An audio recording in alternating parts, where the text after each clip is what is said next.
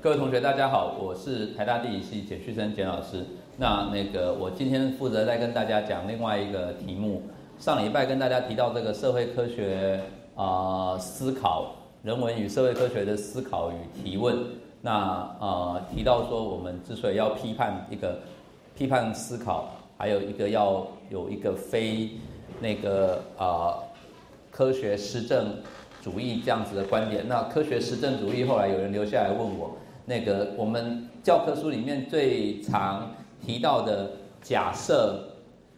检定、操作组、控制组，然后实验、验证，再假，能够然后验证很多次就变成定力跟定律，类似这样子的一种科学发展的的的的的实验操作，基本上就是我们上次所提的这个科学实证主义。那这个其实是一个非常啊典型，特别是在二十世纪之前。所提出来的一个思考架构，那呃，我们上礼拜也跟大家提到说，呃，从人文跟社会那个科学的思考里面，这应该只是其中一种方法，而不是唯一的方法，好不好？那后来也有人留下来问我这一题，我就补充说明。那我们今天要跟大家讲另外一个题目，其实是跟国际化相关。那呃，那个要跟大家讨论的是全球贫穷跟国际发展的这个题目。那呃，我之所以要提这个题目，其实是想要跟大家分析这个贫穷跟发展的这个议题，其实不只是国际尺度，其实是包括台湾的区域尺度都有类似这样的问题。那在场大概有两三百个同学嘛，吼，我可以问一下，呃，你是狭义天龙国的，请举手。狭义的天龙国，就是说有住在大安区的吗？OK，人不多。好，你你觉得你不是天龙国的，请举手。这里面如果你是桃园以北的，请放下。什么台北县呐，都算是广义的天龙国哦，因为你没有办法了解我们高雄党的痛苦，好不好？那个那个那个好，所以在场就不太多嘛。哦，好，请放下。那各位同学刚刚举手的，以及你认为你是天龙国的人，你觉得台湾这几年的区域？发展是越来越均衡，还是越来越失衡？就是说，南部跟北部、东部跟西部、本岛跟离岛的差距是越来越大，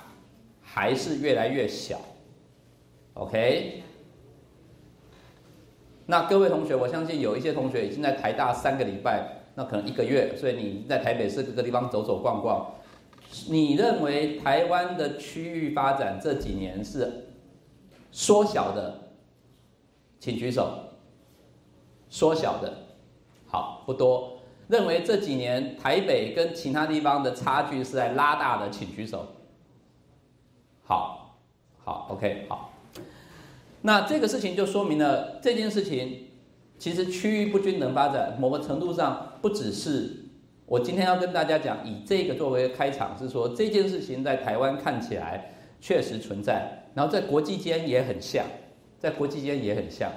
那让大家了解国际现象，我先讲台湾为什么这个现象好。那这个其实是骆明庆老师左边是他的一个论文，这个骆明庆老师现在在台大经济系教书，然后提到说家世背景优秀，进入台大的机会就越高，现行的教育体制其实不利于穷人翻转。然后骆明庆就发现说，台大百分之八十二都来自全国前二十所明星高中，然后这台北县市的比例，这个是他这个是二大概十年前的数字嘛，所以会那个会现在只是恶化，而不会而不会改善。然后台大法学院里面，台大的毕父亲是大学毕业比例也很高，然后你的父母的学历、住宅的区域，会因为这个事情而而让你变成台大学生的几率更高。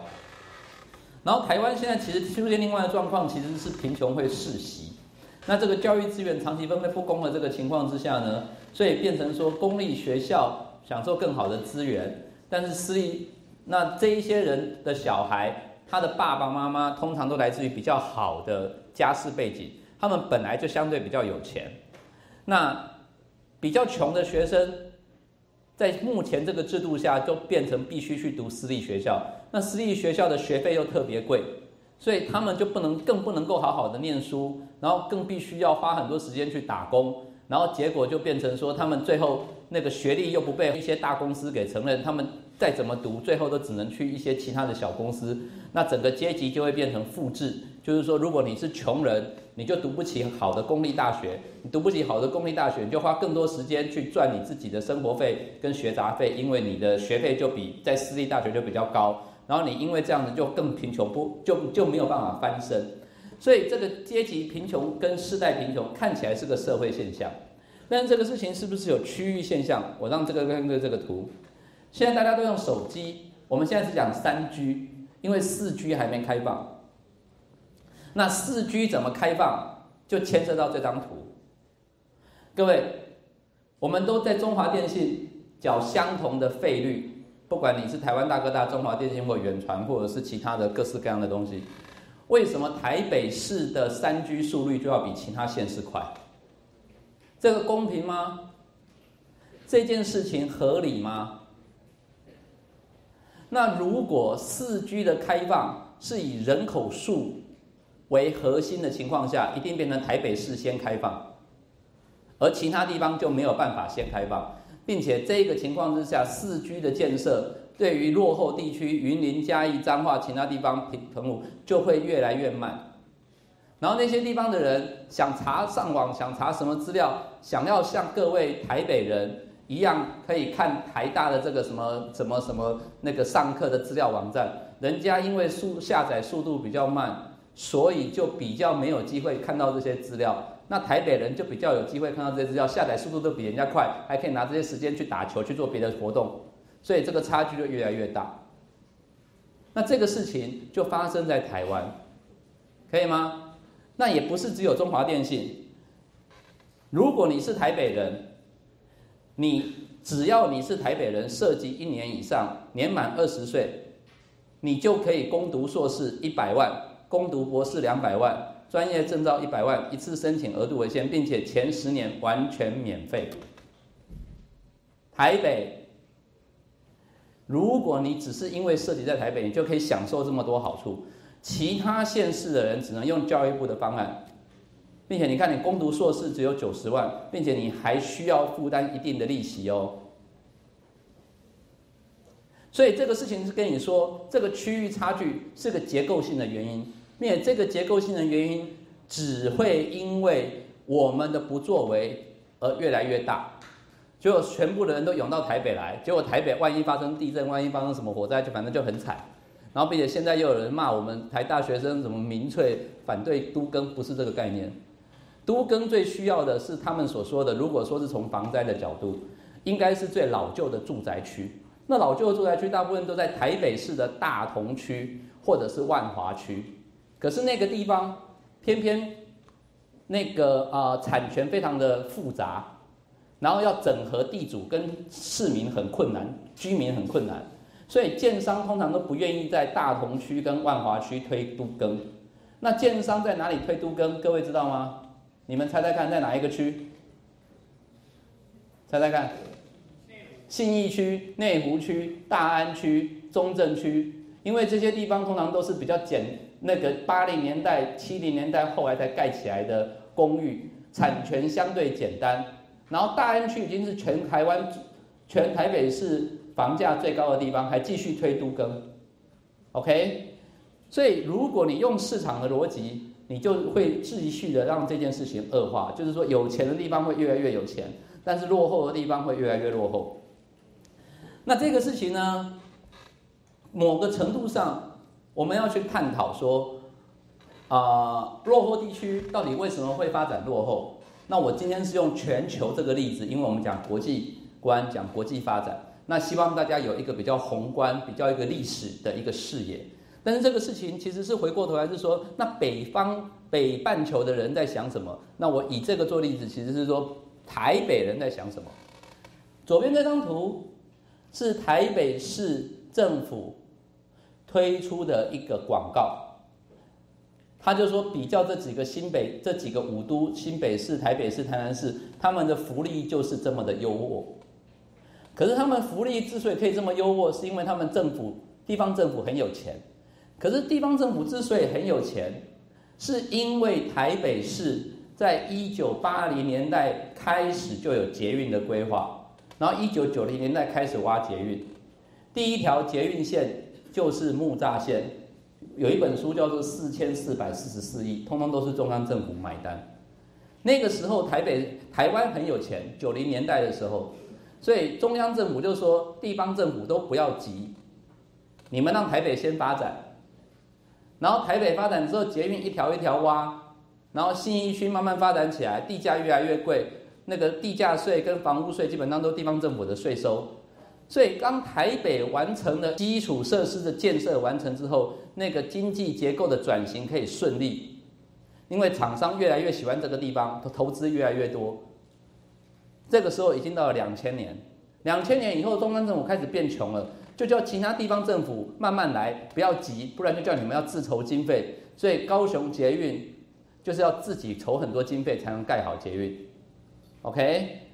所以在这个情况之下，其实整个空间的不均等发展是一个历史的以及空间的，从北方在剥削，或者是从首都在剥削其他地方。这个等一下在农村的地方我还会再讲。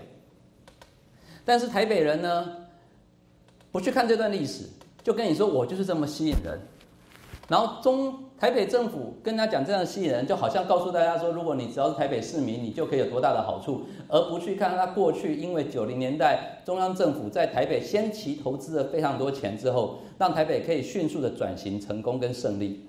然后李景安里这个全体里民竟然出现不惜流血抗争到底，反对麦当劳叔叔之家。麦当劳叔叔之家是希望把一些外县市的癌重癌症重症的儿童。能够让他们在台北，因为台北有比较好的医疗设施，让他们可以在台北有一个住的地方。因为来台北就医很麻烦嘛，至少你可以来过一个晚上、两个晚上。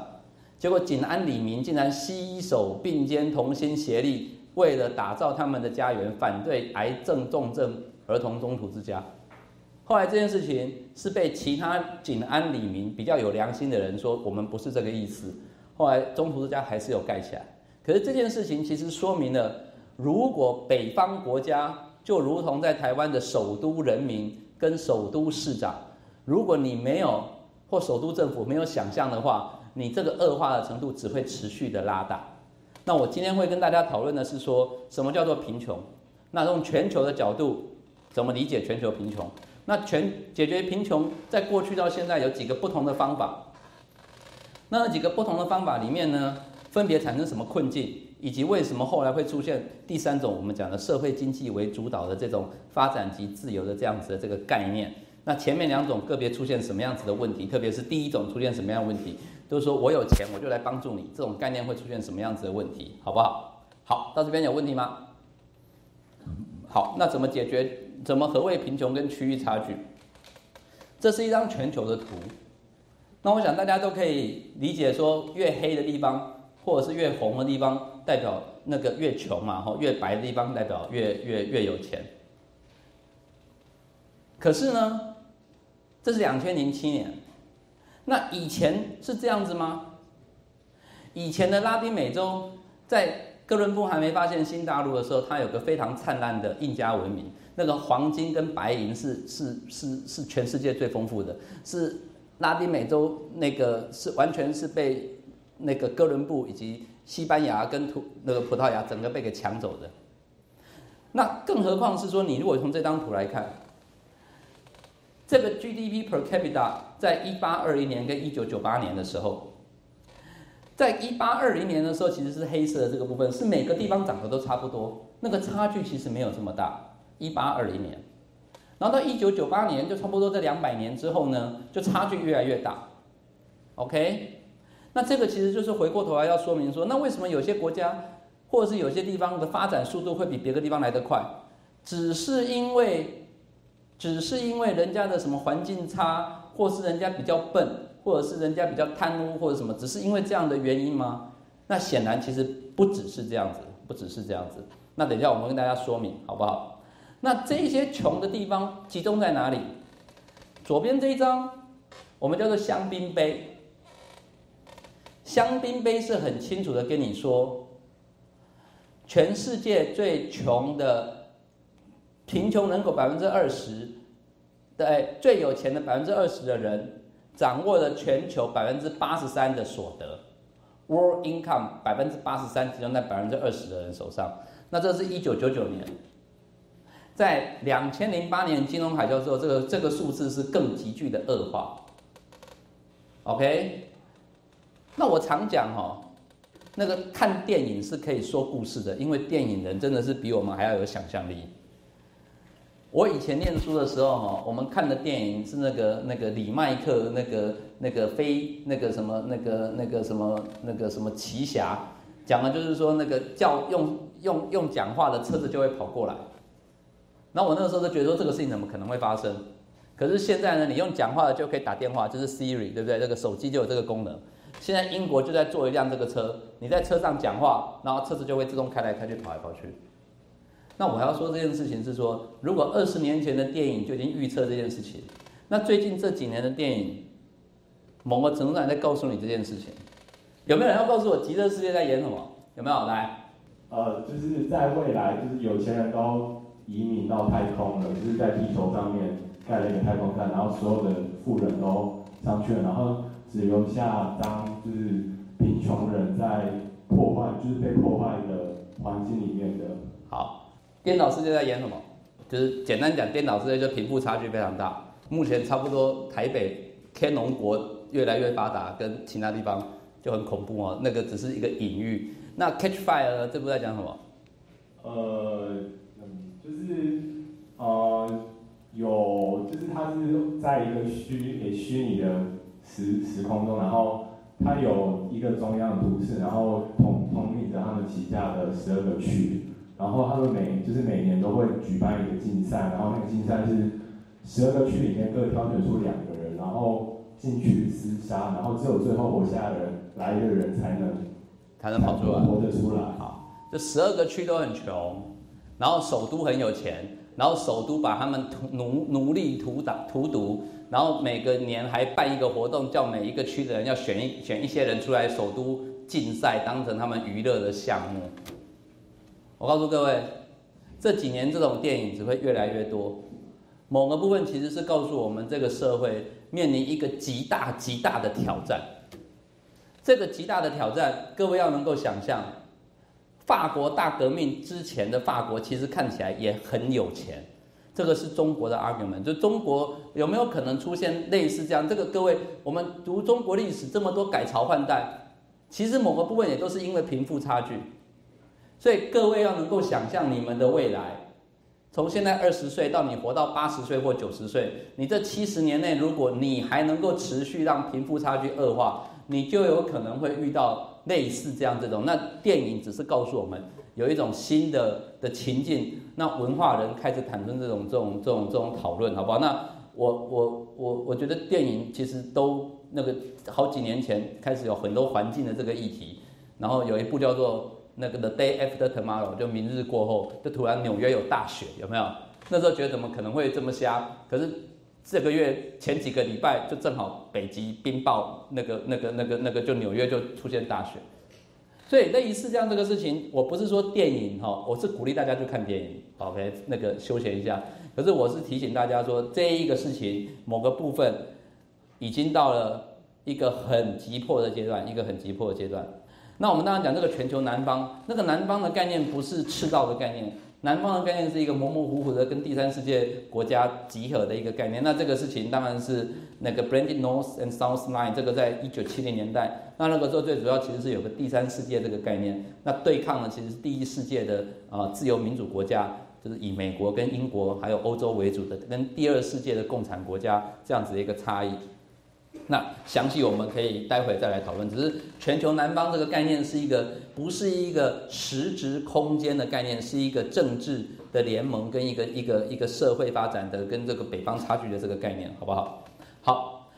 那贫贫穷的贫穷跟死亡当然是高度相关，高度相关。那各位可以看一下，一九九零年到两千年的贫穷死亡的人数大概是三亿，OK。那这个呢？全二次世界大战这么样子的惨烈，死亡人数大概是六千万。那中国的 Great Leap Forward 就是大跃进，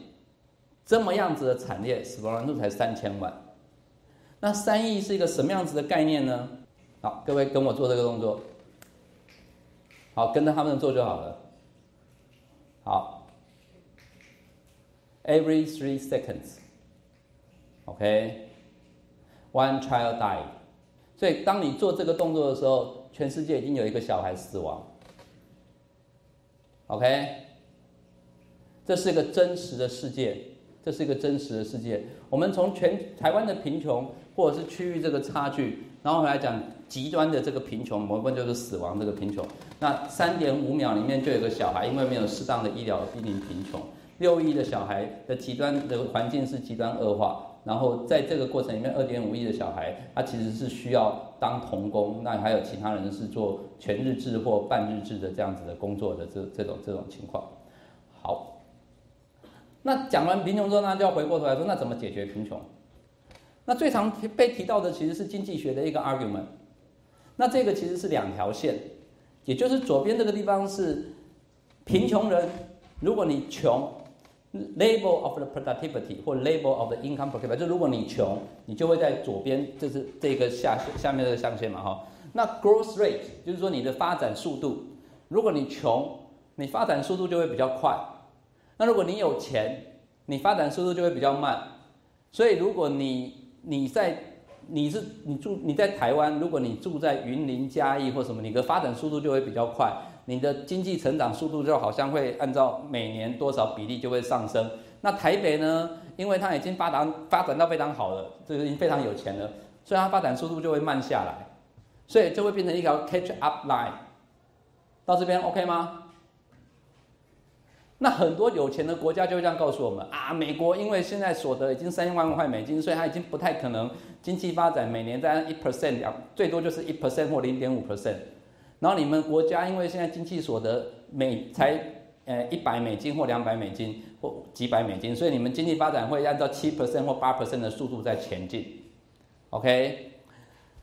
所以这个是经济学里面非常常提到的这个 catch up line。然后换句话说，就是你不要急。穷人不要急，穷的区域不要急，以及你这些穷人跟穷区域，只要按照我有钱人过去的做法，我保证你马上就可以翻身。OK，因为我的速度会慢下来，你的速度会跟越来越快，就像我以前很穷的时候也会这么快一样。到这边 OK 吗？这个是非常常见的一个说法，对不对？这个说法呢，被用在美国五十个州里面。看起来好像 OK，对不对？那个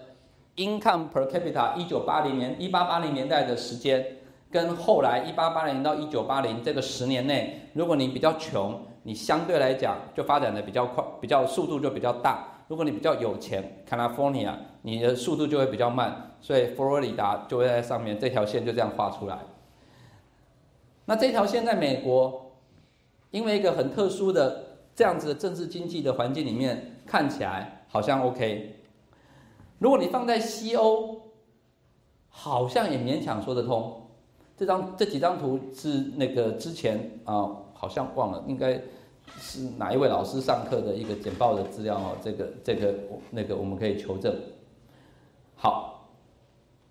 那如果你放在全球，就不是这样子。很多国家集中在后半段，就就是左边，就是它很穷，可它发展速度还是很低。那其他国家呢很有钱，可它发展速度越来越快，就是一九六零到一九九九嘛，就是说这四十年内有钱国家的发展速度没有像人家想象中的说会停下来等落后国家，有钱地区的发展速度没有停下来等落后地区。到这边 OK 吗？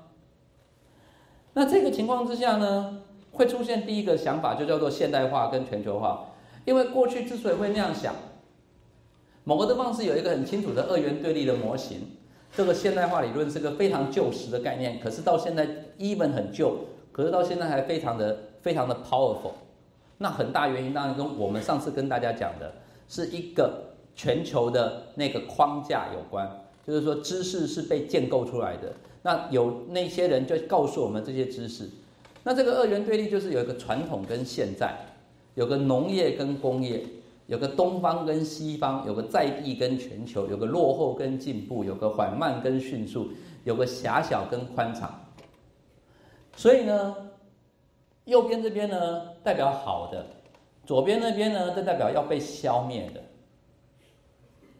那这个被消灭的概念呢，很容易的发现在很多很多地方，特别是过去，巴黎的好斯曼大计划。他基本上就把巴黎很多街廓给拆掉，变成现代化巴黎。然后最明显的其实就是那个凯旋门，凯旋门十二道光芒辐射，每一条都是可以马车可以通过的地方。那之所以会有这个状况，如果各位回想你们看过的啊那个《悲惨世界》那部电影，为什么学生集结在一起，然后把桌子椅子丢下去，就以为可以阻挡政府军？因为那个时候的街道非常的狭小，所以把桌子、椅子、把所有东西丢下去就够用了。那结果呢？后来好斯曼这个大计划就出现在那个那个啊法国大革命之后，他就发现说这样子其实没有办法。那个政府就说：“那你们就是因为狭小，所以我就要把你拆掉，就拆掉这个现代化。现代化呢，看起来是对大家都好，其实是比较适合让政府派派马车可以通过，所以万一要镇压你也比较容易。” OK，日本政府在台湾的街区改善、改正也某个部分其实做了很类似的事情。土耳其的现代化运动也很类似，哈，这个那个他们那个呃，土耳其当年那个十九世呃二十世纪初期那个国父也是做了非常多这个西化的动作。那国民政府的蓝屿国宅是非常经典的案例，那个就告诉你蓝屿人说呢，你不要住在半穴居。因为半穴居呢看起来很落后，可是各位去过蓝屿都知道，其实风很大。那如果蓝屿人不住在半穴居，他其实很难适应这个现代当年他们的在地知识的这种这种挑战。那后来国民政府在蒋宋美龄女士的要求之下，帮蓝屿人盖了很多两层楼的国宅，就是水泥砖墙的国宅。可是因为风向不对，因为坐落不对，所以变成蓝屿人很难用。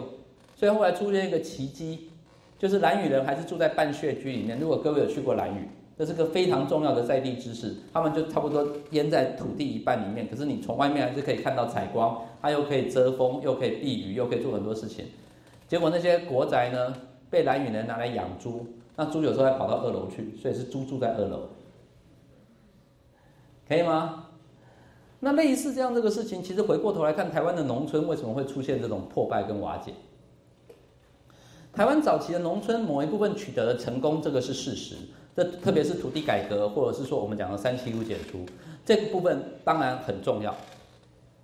但是后来的农村呢，却被迫跟扯上这个现代化的过程，就变成说你一定要是家庭级工厂，你要变成工业化。可是这个过程其实是农村付出惨痛的代价。台湾之所以有工业化，有一部分是我们牺牲农业换来的，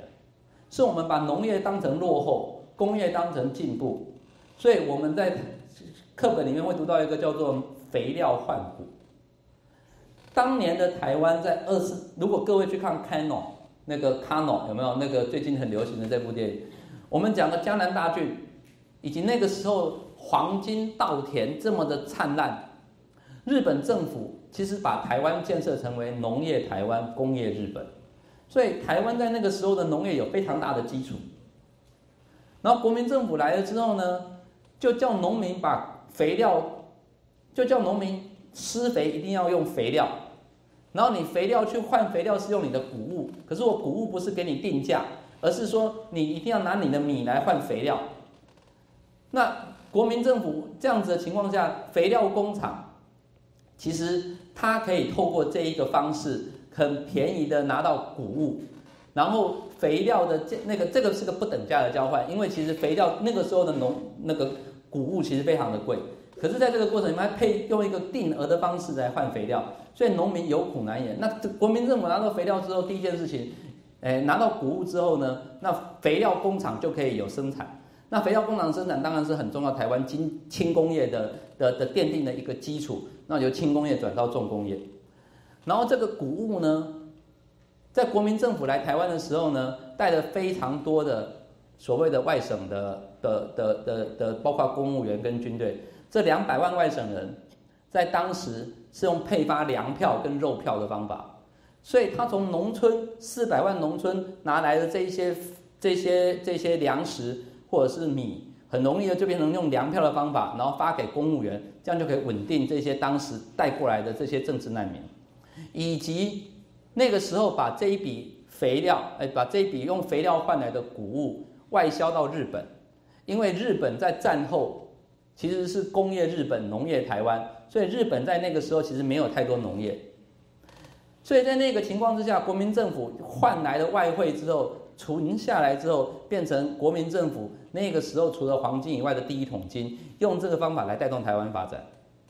所以其实台湾的发展有很大一部分是农村牺牲换来的。因为如果你按照当时的情况之下，农村也不太需要肥料，你硬强迫农民用肥料换谷的方法取得了这样子这个不等大不等价的这个交换，然后再来，其实农村变成要发展工业。然后变成说，农村很多农地就慢慢的荒废，然后整个过去就这样一路一路下去。所以，我们其实是要回过头来看的是说，这一种现代化的概念其实是看似善良，其实霸道。那我们把它叫做善霸。那这个善霸有一个很清楚的知识建构，因为特别是在这个现代化的模型里面，你一定要做这个，不然你你就叫做落后；你不做这个就叫做缓慢，叫做狭小。所以很多在地的东西就在被这个全球化的浪潮里面，让很多主流的知识的北方的精英们这样子不断的往前推动。好，那他们常用一个理由就是说，呃，新自由主义，所以贫穷人口哦已经越来越越越越少。好，然后那但是这个事情会出现什么问题？所以就变成说，我叫我要帮助你，我要援助你。然后这个援助这个概念当然很重要。但是产生了非常多的问题。那这张图里面，其实援助从我们早期讲的马歇尔计划，那个有一部分当然是为了冷战的考虑。那个马歇尔支持的，通通都是都是冷战的前沿嘛。包括我们的台湾，如果你听得懂台语，我们会讲沃伯黑的 legal 时间。我们为什么会讲美国时间，或者是沃伯黑的 legal 级？美国时间其实某一部分就是在。马歇尔那个大的计划里面，我们广义的哈，这个马歇尔计划主要是支持欧洲，然后美国在二次大战之后帮助了很多冷战的前沿的这些这些国家，包括南韩，包括台湾，所以那个台湾人就会觉得美国人很有钱，觉得美国人时间很多，然后我们讲 big 西干 big 紧，某部分其实跟这个相关。那我要讲这个问题，其实是在于说南北援助的功与过，这两张照片都是我们自己真的去谈别的地方做，因为。这个事情不是只有北半球的人帮助南半球，其实也包括我们很多人都想着说，可不可以用这个方法援助别人，让别人能够脱贫致富。那这两个例子是我实际去去考察，有一张其实是在那个那个那个呃呃图呃那个马绍尔，那这个哺乳价，马绍尔这张的高价基隆呢，其实是当地人。我们我们的农耕队跟技术团就是帮当地人怎么教导这个农业这个发展。那农耕队跟技术团呢，啊，呃，他们的鸡小鸡刚孵出来的时候，很容易会一开始是很容易都放在地上让大家去养，可是因为土地很脏，所以土地上。会有一些一些病毒啊、细菌啊，所以小鸡就长得不好，很容易就会过世。但是如果你把它放在高价鸡笼，让小鸡、让雏鸡先过个三五天，它的抵抗力比较强之后再放下来，存活率就会很高，OK 吗？那这个事情呢，在我们还没有去那个图瓦鲁，哎，这刚应该在马绍，在我们还没有去马绍尔的时候呢，当地人其实不知道。那下面这个哺乳架也是，就是母猪把小猪生出来之后呢，如果你没有把它拆开来，母猪就很容易把小猪压死。那也是我们去当地之后，用我们农耕队的技术跟实力之后，其实某个程度上，他们就知道这件事情，然后后来他们这个母猪跟小猪的存，那小猪的存活率就也就会增加。那类似这样这个事情，某个部分当然看起来是有帮助。但是我特别要强调的是说，如果这个事情你没有仔细的去讨论，就会很恐怖。我这边举两个例子，一个是玉米战争，一个是木瓜沙拉，是说明如果你没有在地思考，你用一个很清楚的所谓的现代化的这个概念，你最后造成是当地更复杂的破坏。这个玉米战争，这个杨子宝先生，他现在呃后来现在人最近是那个他之前在外交部工作，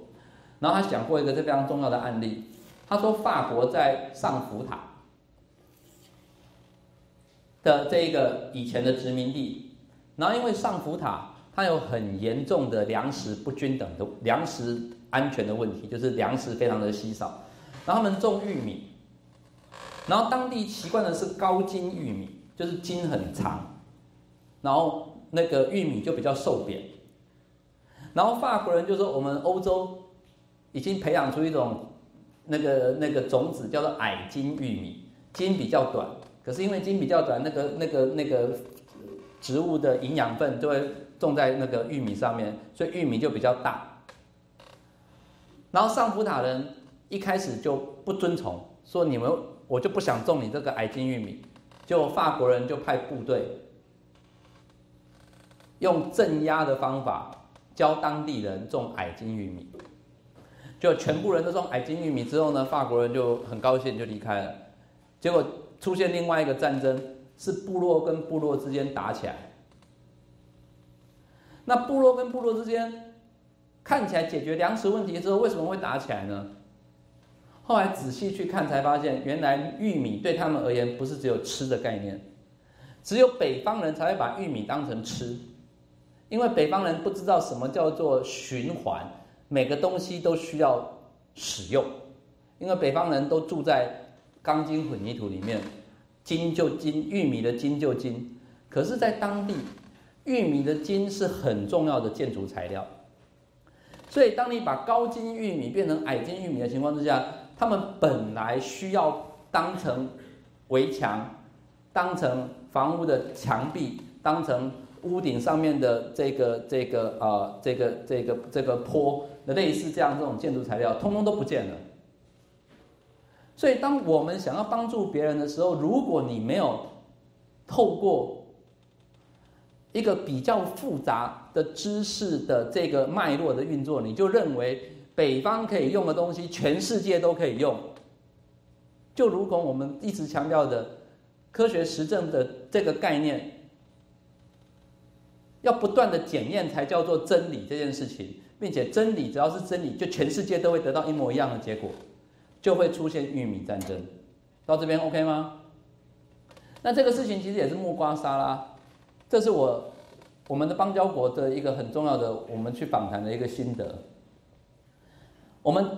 在很多南太平洋国家帮教他们种水果，然后包括木瓜，包括各式各样东西。那后来就出现说，他们种的木瓜只能当沙拉，而不能够当水果。那我们就问他哦，为什么这个原因？后来发现说，其实我们在教人家种木瓜的时候，是教个别的农户种木瓜。可是南太平洋或南岛语族有个很重要的共享的这个文化，就是你的就是我的，我的就是大家的。所以我去拜访过他们，他们跟你说，那个耶诞节的时候，如果我去你家，大家去我家，大家来我家玩，啊，隔天呢，我突然发现我家都被搬光了，我会笑一笑。因为我知道我明年会去别家把东西再搬回来，所以这个共享的文化是存在的。但是我们教他种木瓜之后呢，他就变成木瓜是我种的，所以这个木瓜好像就是我的。但是别人不一定这样想，所以我在别人还没拔下来之前呢，我就要赶快把它拔下来。那因为我在别人还没拔下来之前，我就要急着拔下来。我这个木瓜就不可能太熟，变成熟木瓜，只有熟木瓜才可以当水果，而生木瓜最后就只能变成沙拉。各位懂我意思吗？所以我们想要教别人，却很有可能因为不了解当地的文化跟脉络，而造成很恐怖的后果。我们出自于善意，可是却因为霸道。而产生了很多很复杂的后果，只是因为我们简单的操作，或者是因为我们看起来出自善意，但其实是一个北方的都市的这样的观点。那这个事情其实台湾也有。我们虽然对慈济的救灾也很肯定，但是如果你仔细看，这个网络上的新闻都很多，占地五十八公顷的慈济大爱村打败八百公顷的永久屋，八八风灾的受灾户很多都是原住民。原住民因为一些历史的原因，日本政府殖民的时候，那个我们的西方的那个传教士，那个来到台湾之后，日本政府不希望他们在都市里面搞来搞去，请他们上山。所以原住民因为有这个历史的原因，很多人都信仰基督教。结果大爱村呢，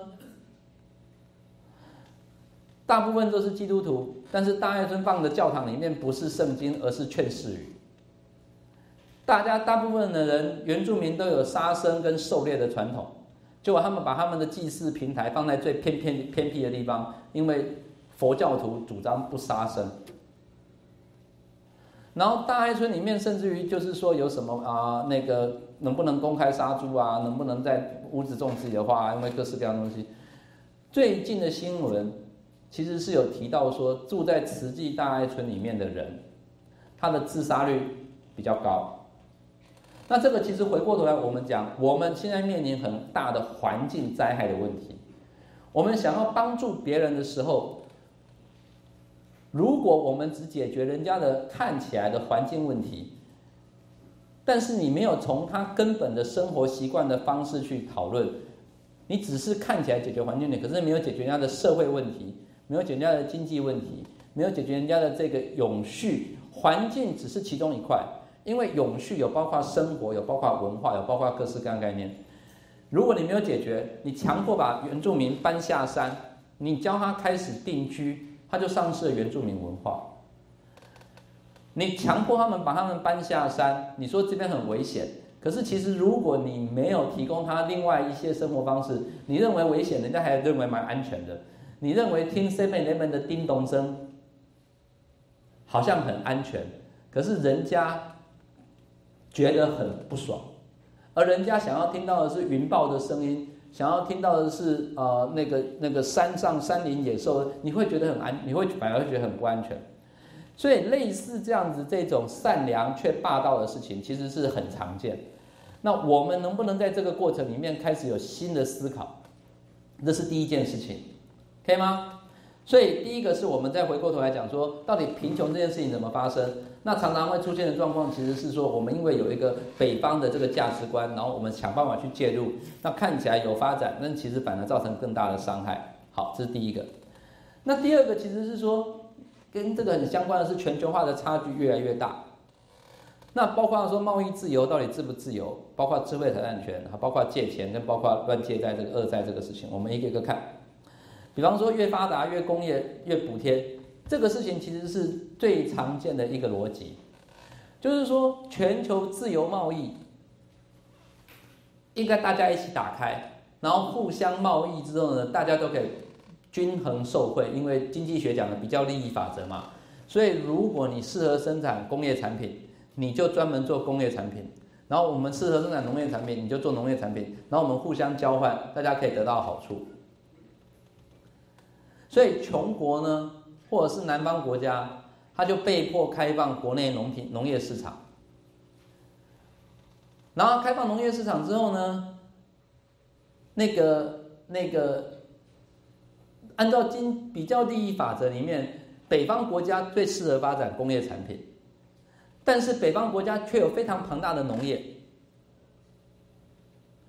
为什么北方国家还有非常庞大的农业？理论上，他们应该没有农业条件，没有农业发展的条件。可是，他们农业发展条件来自哪里？来自政府的补贴。所以，你各位可以看到，日本政府每头牛每年得到日本政府两千七百万、两千七百块的农业补贴。两千七百块是什么概念？两千七百块大概就是一天，大概七块美金到八块美金，一头牛。每天有八块美金，各位，全球如果用一块美金，应该讲，诶，按照我们前面这个这这张图嘛，哈，你各位刚刚看的这个，全球如果二点五块美金到两千零八年里面大概还有三亿人，OK，所以日本的一头牛就超过这个三亿人。那日本政府它工业发达这么好，可是它却它叫其他南方国家开放农业产品，然后理论上南方国家也把工业产品开放之后，它就要跟日本政府买。以日本为例，或以欧盟为例，其实都是一样。可是北方国家理论上就不应该发展农业产品啊，它应该直接南南方国家的非洲国家或拉丁美洲国家的农业产品啊。可是，在这个过程里面呢，他就告诉你说不是，他就告诉你不是。所以，南方国家在这个过程里面，经济全球化里面呢，却变成一个负面的一个发展，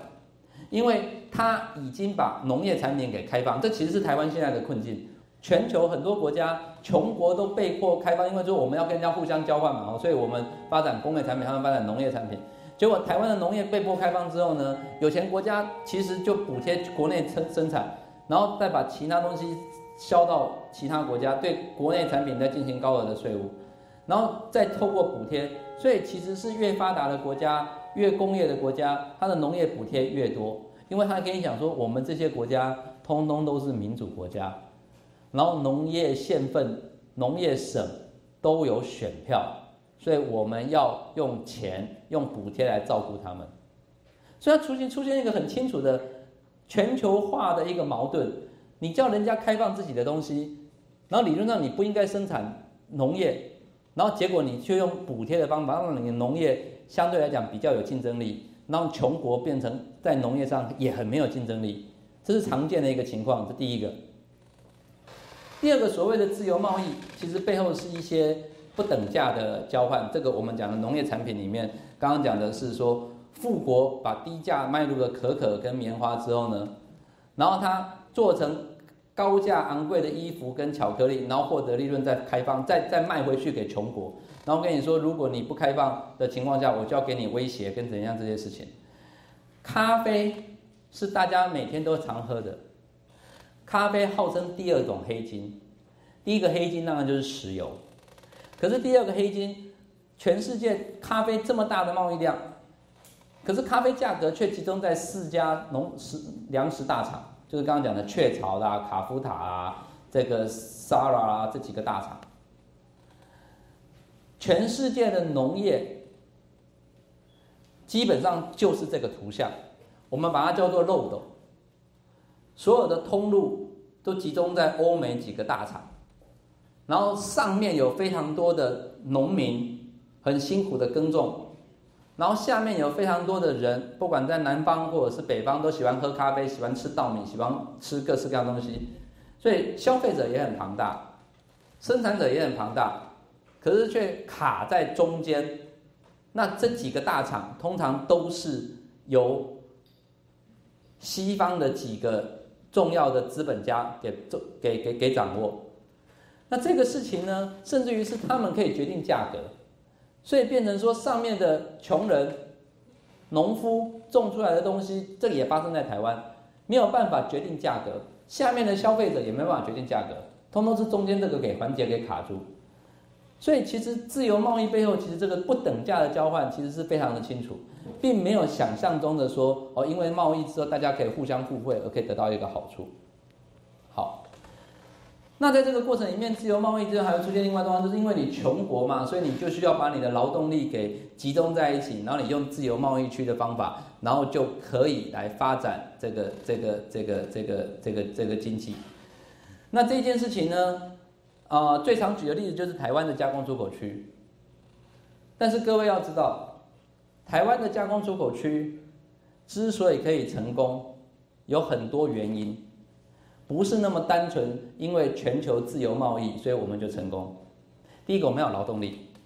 那台湾的政府当然做得非常好，就是你们父母亲都一样，跟我一样接受九年国九年九年义务教育。台湾是少数在一九六零年代。就实施九年义务教育的国家，那让我们的劳动力产生了一定的素质，那也包括我们刚刚讲的肥料换骨之后呢，还有个很重要的后遗症，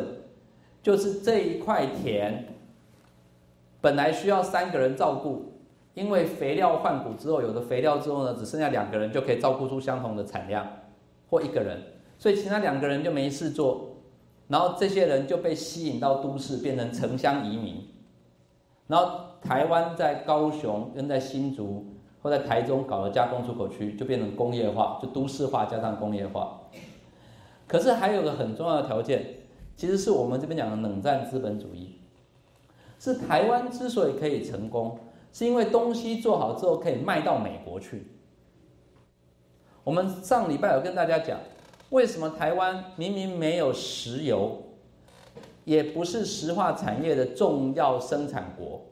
为什么还有那么庞大的石化产业，以及现在大家都认为石化业对台湾经济发展有多大的贡献？其实很大一个原因是因为美国在六零年代跟七零年代。他们因为经济发展，因为环保的要求，而需要把石化产业移出去的时候呢，他们并不是移到中东国家，因为很多人在那个时候，美国跟中东是处于一个敌对的状态，所以要把移到一些跟他相关友好的朋友。所以自由贸易在台湾是有特定的条件才能够成功，因为我们买的美国可以开放这个市场，那我们把东西做出去。那在这个过程里面呢，其实对很多国家产生非常不利的后果。那这个我举一个最清楚的例子，就是过去这几年，只要大家在台湾，在过在前几年都会听到的，就是富士康的跳楼事件。富士康的跳楼事件，为什么劳工要跳楼？是因为简单讲就是工资很低。然后富士康跟你说，我们的薪水已经是当地地区最好的。那是因为整个中国政府都配合富士康，配合我们讲的全球资本主义，都把工资压得很低。然后，如果你是劳工，你是你就要被迫加很多班。在那个时候，黄德北老师还有他们一群老师做一些调查，一个人平均一个一个月要加一百个小时的班，你的薪水才到到两千多块到三千多块。所以你说他们是自动加班吗？看起来自动加班，可是其实是被迫的。是因为整个工资都非常的低，那后来为什么怎么解决？其实是中国政府去跟苹果谈判，然后把这一定的利润释放出来，然后再配合富士康也把薪水提高，然后其实是这个利润其实是苹果吐出来，其实是在这个全球的生产链里面很清楚的看到是这一些品牌大厂。他不愿意的把利润给释放出来，所以其他国家以及包括一些做制造为主的制造业，他就只能被迫的来做来做一些非常那个薪资低廉的这样子的工作。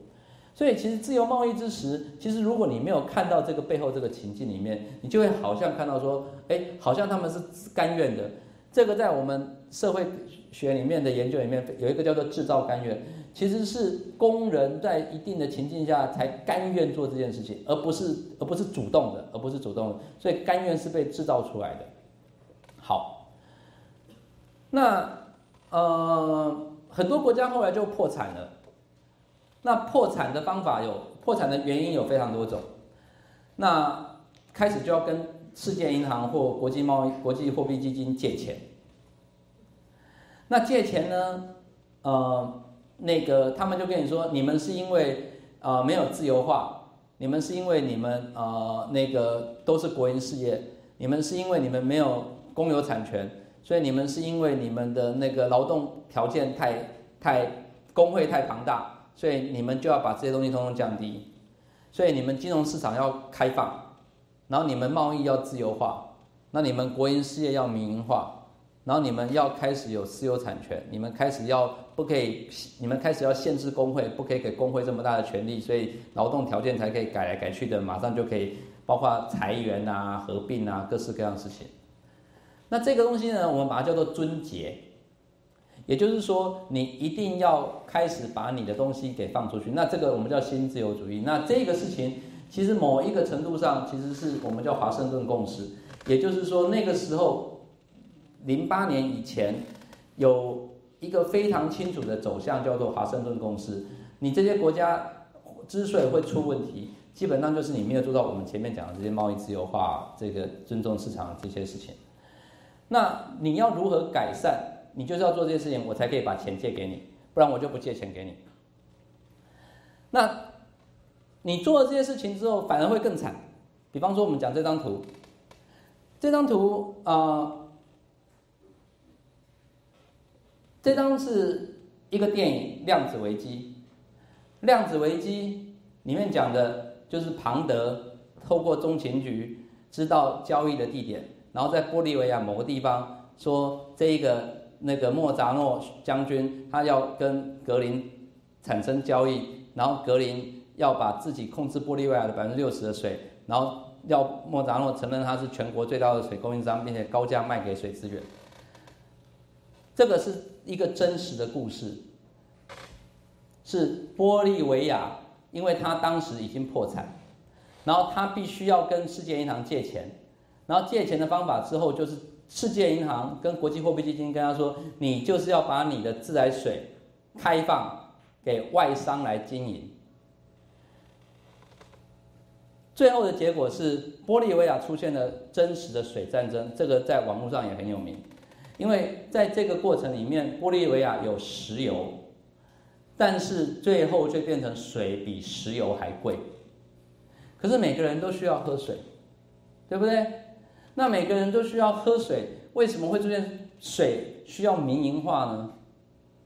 那当年的概念是在于说，你如果政府管不好，就让资本来管。那这个在台湾很真实出现一个案例，就是美丽湾。美丽湾就是跟你说，台东县政府跟你说这块这么好的地方，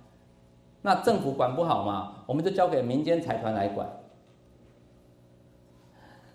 那事实上，这种政府为主的国有国有资产，或者是私人资本为主的国有资产，其实产生了非常非常大的争执。那产权的概念里面，后来我们就去找，就发现全世界其实不是只有国有资产，或者是政府来管，或者是说私有资产由厂商来管这个概念。我们最简单的讲法，就是说，比方说蒙古人。或者是一些游牧民族的人，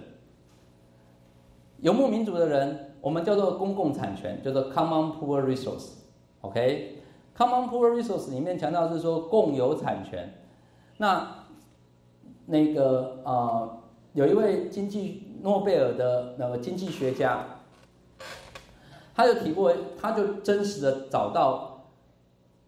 内蒙古，那在中国，外蒙古。就是蒙古共和国，以及蒙古共和国上面的西伯利亚下方，那其实在苏联。OK，那蒙古共和国原则上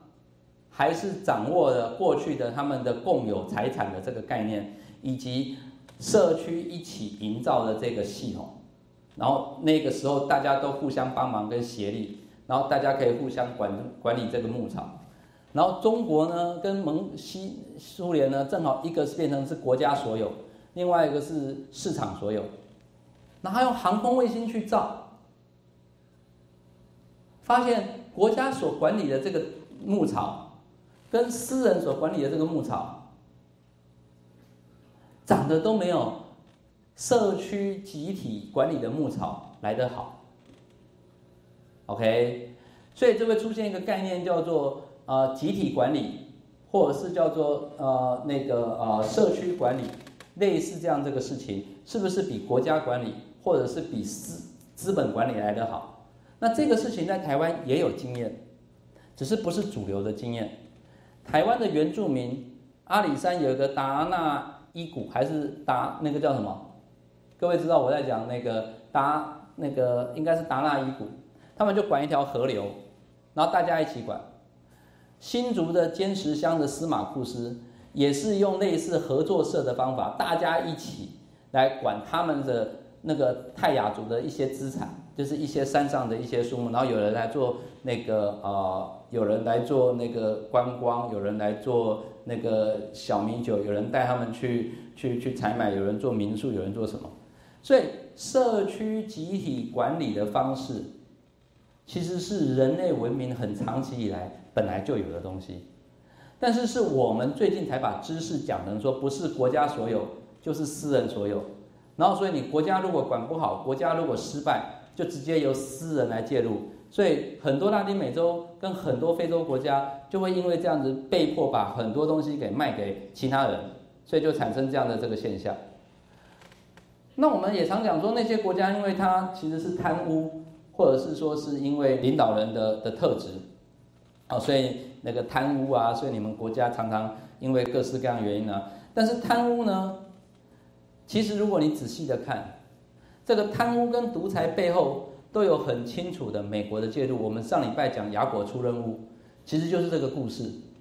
这个呃巴勒维。将军，他当年就是被呃美国给支给支持，后来伊朗人受不了才会反抗嘛。所以包括智利的查皮查皮诺契皮诺契，包括埃及的穆拉巴克，甚至包括盖达组织的宾拉登。这个宾拉登是早期我们所知道的这个宾拉登，是当年苏联攻打阿富汗，美国为了把避免苏联透过阿富汗长驱直入到那个印度洋，所以他就支持了一个部队叫做宾拉登，然后派由宾拉登来想尽办法在在阿富汗里面变成一个反抗军来阻挡苏联的入侵。就后来苏联不入侵了，然后美国对宾拉登的支持马上就中断，所以也因为这样子，宾拉登之所以会痛恨，其实不是没有原因。所以我要跟大家说的是，说你这个看起来独裁或者是贪污，其实你背后有一个很清楚的这个这个这个这个力量。全世界很多地方之所以变穷，不是我们想象中的，是因为他们人民不努力；不是我们想象中的，是因为他们的的政府比较不行。其实是有很多国际的现实的原因给造成的。好，所以在这个情况之下，我们讲另外的词是结构翻转。这个结构翻转希望强调的是一个更公平的政治经济框架。所以不是要自由贸易，而是要公平贸易。那公平贸易就会出现很多条件。我们刚刚讲的，其实农民的收购价格是很低的，但是我们如果在那个在顶好，或者是说在全联买的价钱还蛮高的，那中间这个赚价差主要都被盘商给赚走。那有没有出现一个公平贸易的可能性？其实现在都在讲类似这样这个事情嘛，或者是企业社会责任，或者是减债，这个就是说，其很多国家借钱，借了很多钱，但是那些钱其实是借给独裁政权。那我们独裁，他们独裁政权借钱当然是不对，可是很多银行是闭着眼睛把钱借给独裁政权，后来这些独裁政权被推翻之后呢？那些西方的银行还要求他们继续还钱，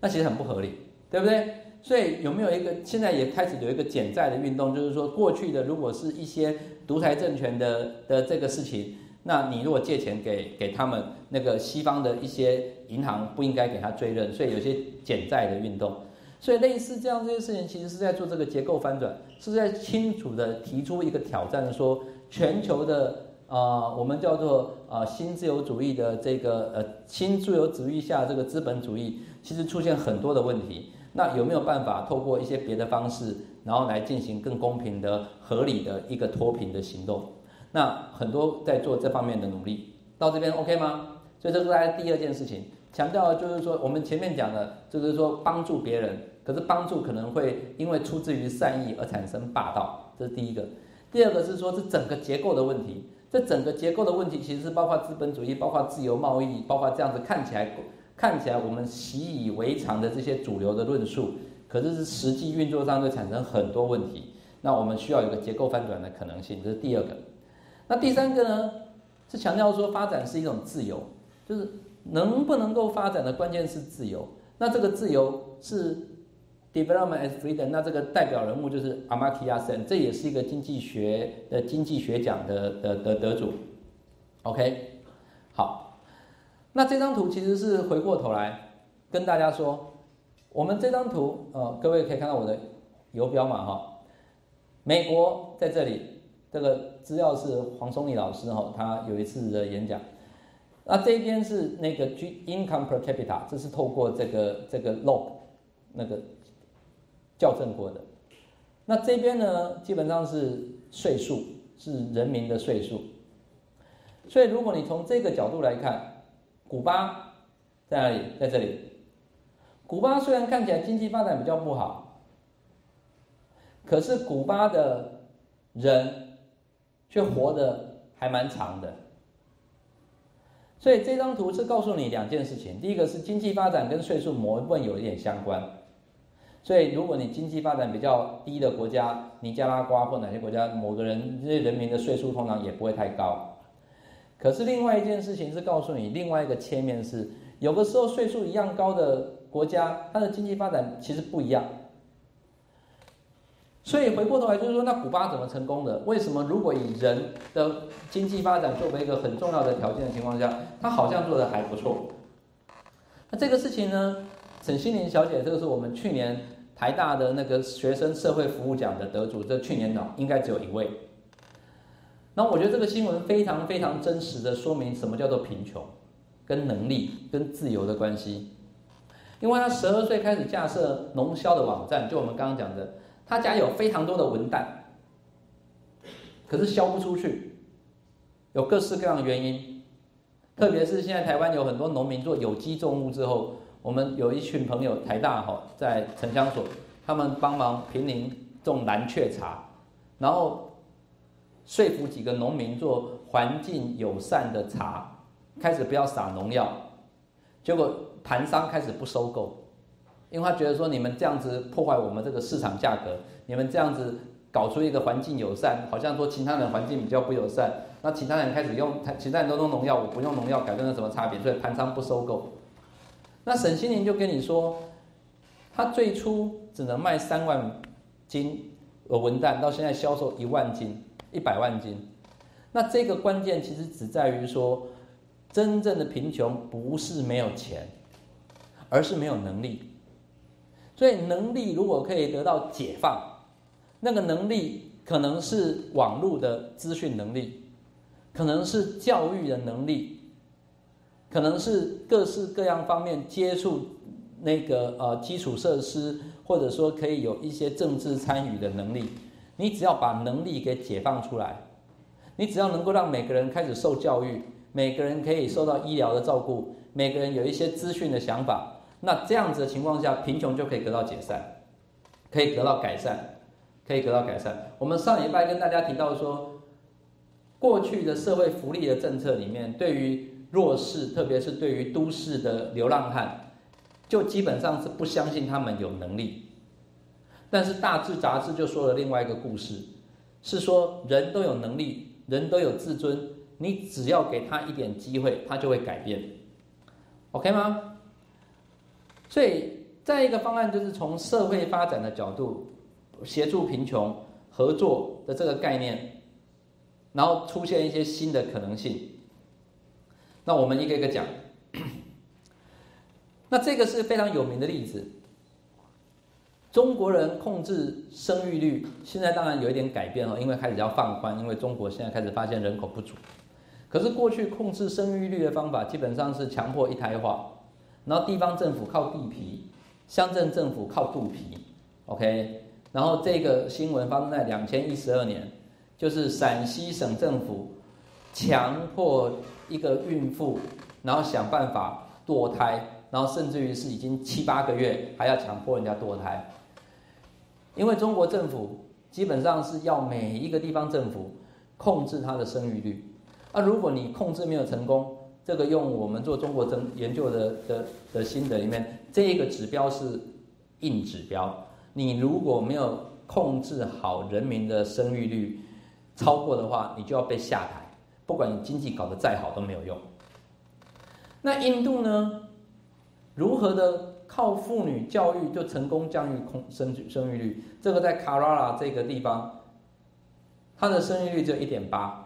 相较于全印度有百分之三，就是三点零的生育率，那这个事情怎么做到的？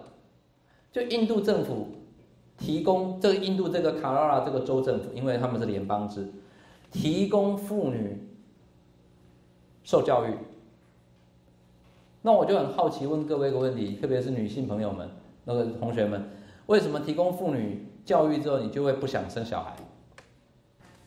有能力做其他的事情，还有没有别的考别的答案？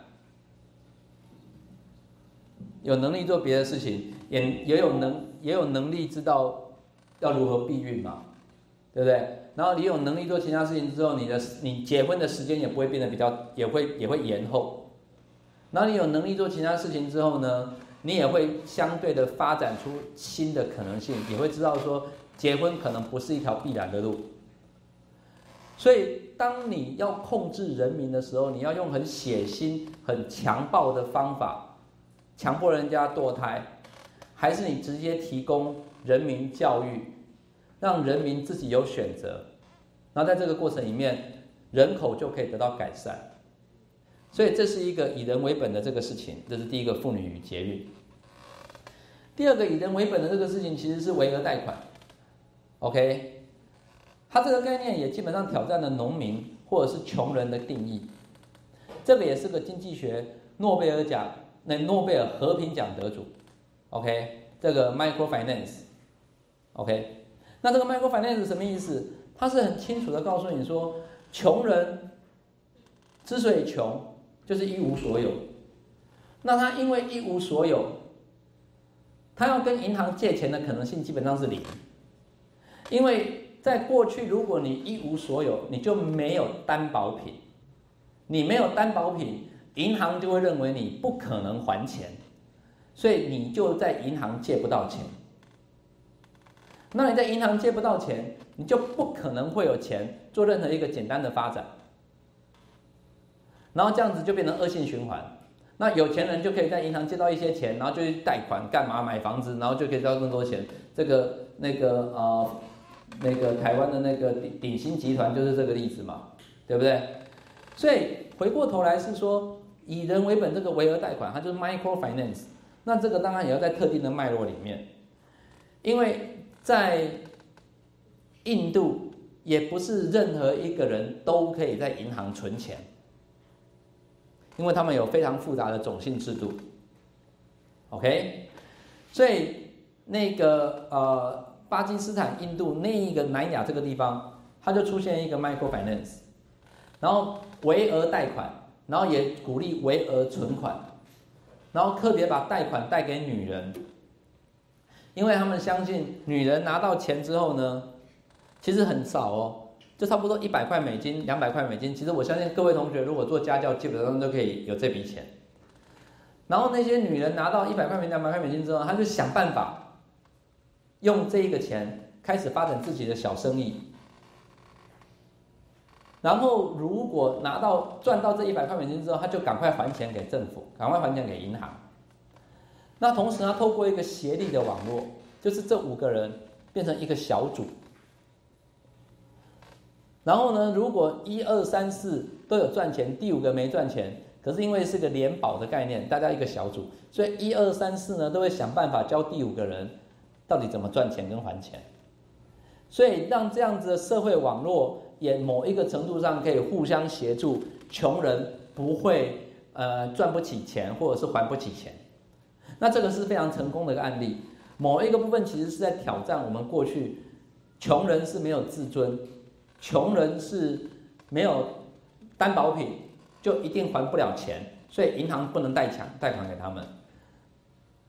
可是这个例子正说明了倒过来是穷人是有自尊的，这跟大智杂志非常的接近哦，其实是根本性的挑战我们认为什么叫穷人这个概念跟定义。好，那这个是我非常喜欢想讲的一个案例。那这个案例其实是之前台大的一个交换学生在上我的课的时候提那个找到的一个一个新闻，它叫做 Ben，B E N Ben，其实是 Bicycle Empowerment Namibia。他也是回过头来讨论什么叫做贫穷这个定义。那在当地呢，很多人是因为没有交通工具，所以他必须要用手徒手到很远的地方去提两桶水，然后当地又是小石子路，然后各式各样。那最主要是因为他们只能徒手，所以徒手跟徒脚的情况之下，那个能走的范围就很有限，能做的事情很有限。那 Ben Ben Empowerment 的 Namibia，他就很清楚的把欧洲很多二手的脚踏车搬到奈米比亚。那脚踏车跟机车有个很大的差别是，脚踏车相对好修理。我想大家骑过脚踏车都知道啊，绕链绕链就自己处理嘛，对不对？相对好修理。那脚踏车就靠自己的人力，所以不会像机车有石油的问题，或者是说有比较复杂的维修的问题。那更重要的是，脚踏车呢，突然让每一个人能力都变强了，因为本来你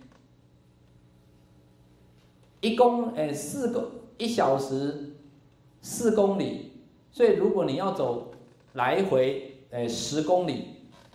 来回一个早上就不见了。所以你如果用手提两桶水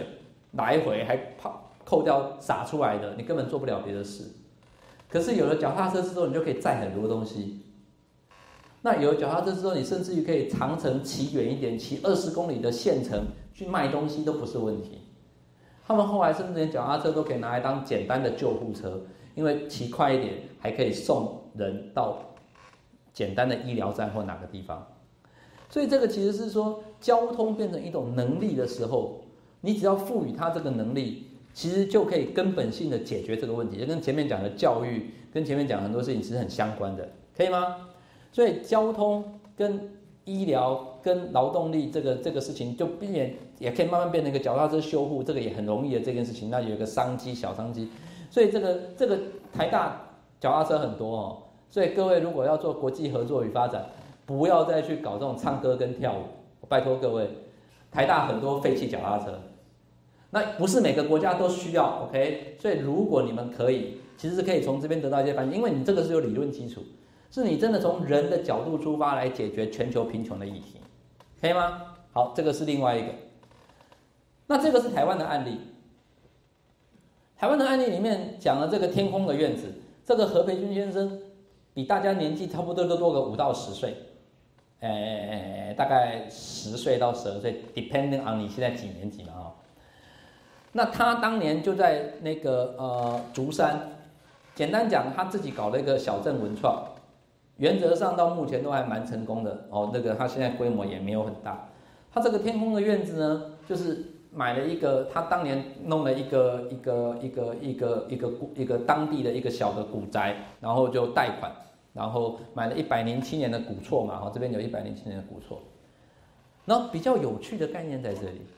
是他把这一百零七年的古厝整理成为一个民宿。可是民宿呢是好多间，可是空出一间是鼓励大家去打工换宿。可是打工换宿的概念呢，不是叫你去帮忙这个这个天空的院子。去扫地跟折棉被来换宿，他是鼓励在场的每一个人，如果有机会有能力，可以在普里住上一个礼拜，或者是两个礼拜或一个月。那假设你有美术天分，好，比方说你是呃艺术学院的美术系，或者是其他学校的美术系毕业的，你也没有一个发挥的舞台，好，设计包装纸，或者是设计一个包装盒。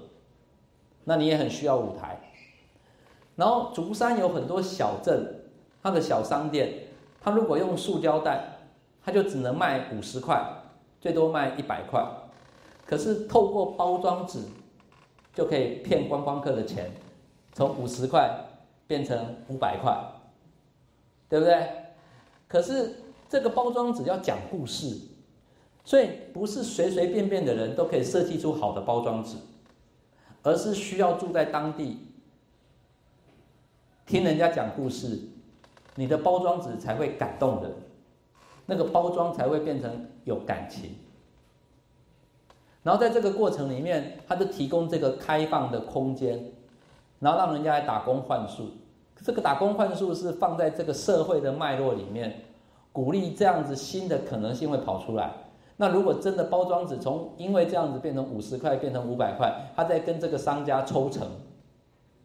抽十趴或二十趴，然后来维持这一个打工换数的利润。所以这个其实是以人为本的这个概念。然后同心回过头来讲说，人与人之间可不可以合作？然后厂商厂商之间、地方之间的知识可不可以透过另外一个方法给经营起来？然后在这个经营的过程中里面，可以让利润可以增加。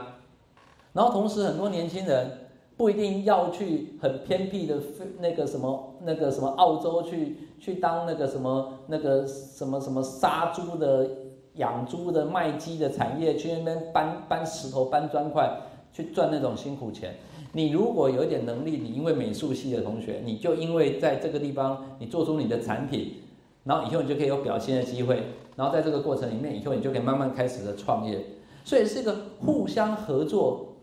而可以产生一个新的可能性，并且这样子，这个打工换数的钱也可以继续维持这一个打工换数的房子，这个房间可以慢慢的继续运作跟经营。是还有一个时间的概念，是这个时间可以从这一个天变成下一个，变成下一个下一个，并且可以从这一个商店跟这个年轻人变成下一个商店跟下一个年轻人。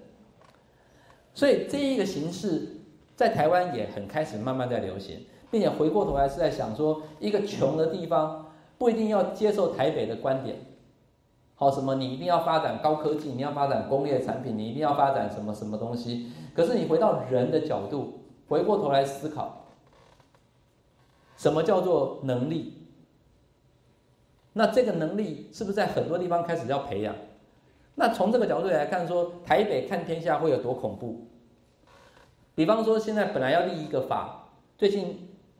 因为很多老人高龄化。所以很多老人开车很危险，就开始要立法说七十五岁老人不可以开车。可是这个概念基本上台北行得通，或七十岁老人不可以开车，因为台北有捷运，还有非常方便的大众运输。所以任何一个老人想要从 A 点移动到 B 点，基本上从他家坐公车，再加上捷运，再加上公车，基本上可以完成。可是刚刚有非常多同学不是。广义的天龙国的人，你们的爸爸妈妈如果是住在竹山，住在呃那个斗南，住在很多小乡镇里面，那个地方基本上是没有公车，或公车是一天可能只有一班或两天才一班。那住在当地的老人，他如果没有办法自己开车，他整天只能在家看电视、听收音机。可能收讯还不太好，那想要上网，还发现三 G 又不通，那我们还不准他出门，说他不可以开车。各位懂我意思吗？所以从能力的概念，你要回过头来重新思考，什么叫做贫穷，什么叫做区域发展，什么叫做从台北或从别的地方看天下。那很多地方不是没有能力，而是你要从另外一个角度来思考，可以吗？那这个是另外一个案例。讲共识跟养生村，那也是我们台湾那个现在那个那个有很多人在推动这件事情啊。这个王维刚是我们一个系上的学生，那他呃，我们讲老人，老人是不是有能力？那老有没有用？老有所用，跟老有所养。那这个事情养生长那个长庚，因为老人社会是很恐怖一件事情。目前台湾社会解决老人社会的问题，就三说。没有钱的叫做孝顺说，就是小孩要自动照顾爸爸妈妈；有一点钱的叫做玛利亚说，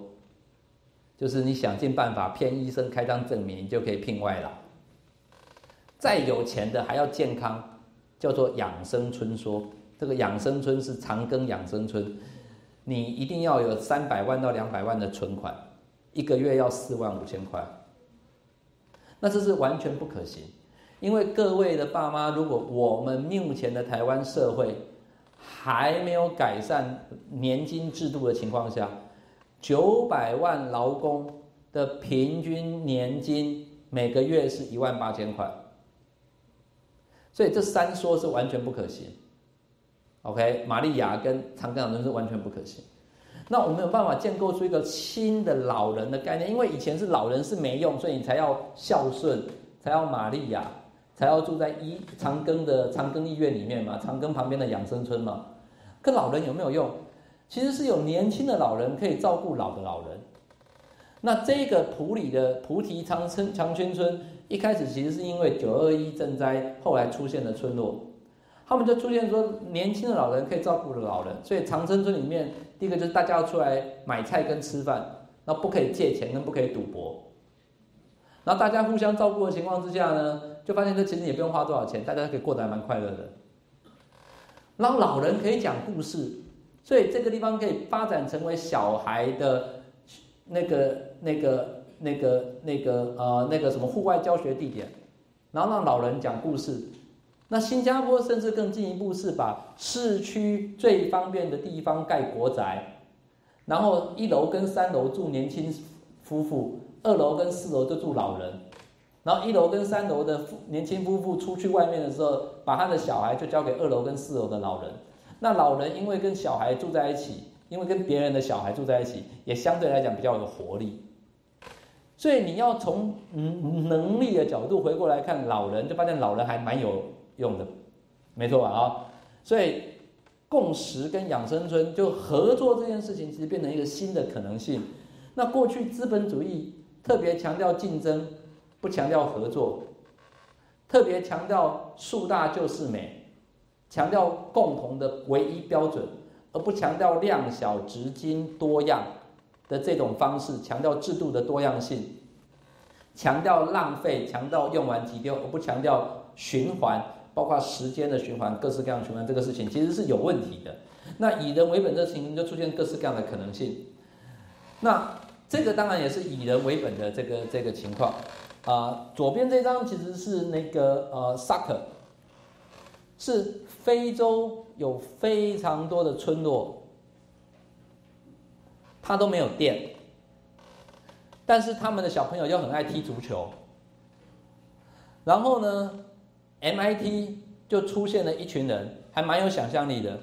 就是足球可以发电，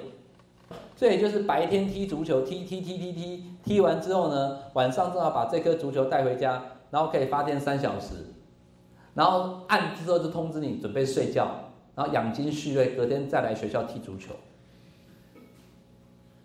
这个就不是说告诉你说当地要拉电线啊，要盖核电厂啊，什么地方才能够发展，要盖火力发电什么发电？你是从人的角度，从当地的需求的角度出发。那台大很适合做这件事。我们是个综合型的大学，我们适合去思考人类文明真的需要被解决的方案。另外一边，这个其实是一个非常简单的水的过滤器，就是说很多地方其实不是没有水，只是没有干净的水。但是如果你透过这样子，这个一块哎一块到五块美金就可以做好的这种设备，五块美金嘛哈，就很容易的可以让这个水质得到改善，然后让当地人就可以有水喝。那我们讲的 toilet technology，上礼拜应该有跟大家提到。如果你再用再高级的马桶，可以免痔疮，前面冲水，后面冲水，又可以烘干保暖，然后上面再给你镀黄金。这种马桶一个卖一万块美金，十万块美金也不稀奇，可是就只能卖给地保，可是你没有办法解决根本性，很多地方的马桶就是没有水。那 Bill Gates 就在推动这个无水马桶。那无水马桶是很适合全台大一起做实验，我们可以拿糖奖或拿诺贝尔奖，全台大一起拿诺贝尔和平奖，因为我们解决人类文明的问题。那这几个小实验其实都是大家日常生活可以遇得到的，但是是是只是我们没有透过这个方式让大家一起来思考跟想象。好。那这个当然是美国另外一件事情，coding，因为现在手机上网很便宜嘛，哈，那手机的 APP 变得非常的普及。那如果你会你会编码，你会开始写程式，你就很容易在资讯的能力上可以翻身。那这个是那个呃，奥巴马开始推动这个这个手机的这件这件事情，所以他开始慢慢的来透过这个电脑科学。那这个其实也是我们可以想象，不是说。不是说我们要照抄，而是我们现在有非常多的啊人，面对这个社会变迁跟科技变迁的情况之下，我们想象的服务或我们想象的的方式，都还是基本上还是还是去跟他们讲说啊，你们你们到那个去去带带动唱啊，或者是去那个什么大地游戏啊。可是有没有可能会有一个新的方式，能够来来来来跟其他人做互动，或者是做一些别的事情？那这个 Hour of Code 其实是很常见这个事情。那道德消费也是另外一个。这个各位可以看到，这个从 greenhouse 到 ethical ethical 那个 food 或者是 drink 或者是 ethical 这个 products，就是说，比方说你开始买一些绿色商品啊，买一些，那这个事情当然在有一些国家很普遍的的发生这些事情。那 ethical banking 这个在英国很流行，就是说你把钱存在一些有良心的银行，因为银行不是都一定要赚钱，OK？那有些银行其实是可以支持我们前面讲的这些小的实验，银行的获利率不需要年到百分之二十到百分之三十，它可以百分之十或十五。那有些人也愿意把钱存给这样子的银行，所以新的模式，OK，对于贫穷的定义跟对于类似这样子的一个一个问题导向的解决的方案，从社会问题出发，我们从上礼拜讲的大智杂志。到刚刚前面讲的各式各样的东西，其实都是在说明一个：如果你从以人为本的观念，而会出现不一样的思考，不一定像前面第一种方式说，从台北看天下或从北方看天下，你就是一定要现代化，也不一定要像第二种那么的极端的说，一定要全盘推翻资本主义，或者是要想尽办法，那个也要做。OK，那除了这两种方法之外，是不是还有第三种这以人为本的这样这种事情？那呃，无写手机这个上礼拜有跟大家讲，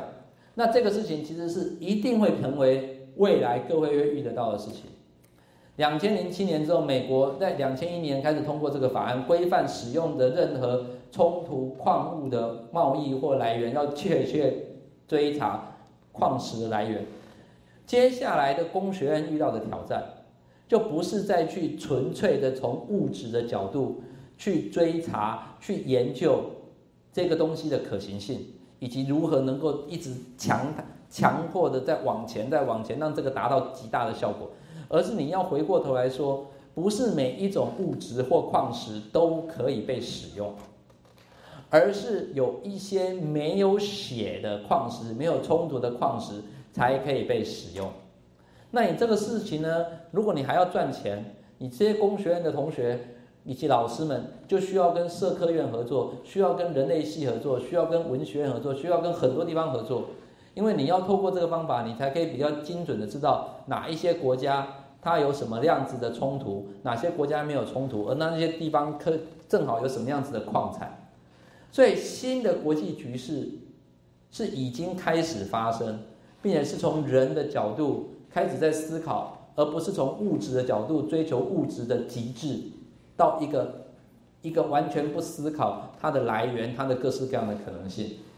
好不好？所以希望从这个部分里面，我们今天跟大家介绍的三种不同的形式，一种是援助的方法。那另外呢是更公平的贸易架构，这个推翻资本主义，或者是说啊有一个啊呃更公平的这样的这种形式。那另外是社会发展的主导的这个方法。那这个是我们跟另外一个老师陈俊宏老师在东吴大学，我们一起在思考，希望可以写成一篇文章给大家参考的一个一个一个事情。那这个当然包括说国际援助基本上是成长大于公平，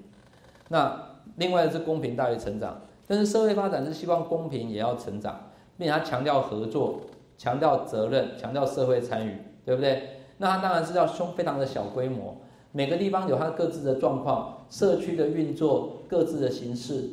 但是这个部分其实也是回过头来告诉我们说，如果我们认为生物多样性，我们认为文化多样性，我们认为物质要多样性，我们认为地形要多样性，那我们制度上也要多样性。过去强调资本为主导的这样子的。自由贸易，然后强调用完即丢，强调树大就是美，强调竞争为主的，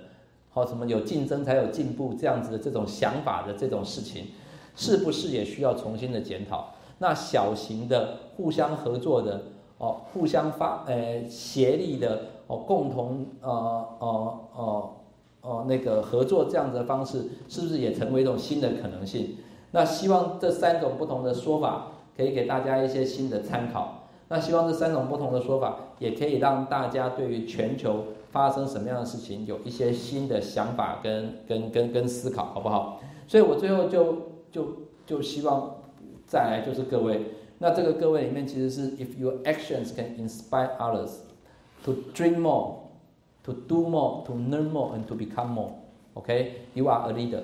所以你要能够在现在这个想象里面出现新的可能性。包括你们要做社会服务，包括你们要做各式各样的形式，那我相信你就有可能会变成下一阶段的的的的社会领导人。好，所以我简单跟大家说到这个地方，希望大家可以有一些讨论。那我今天就演讲到这边，谢谢大家，谢谢。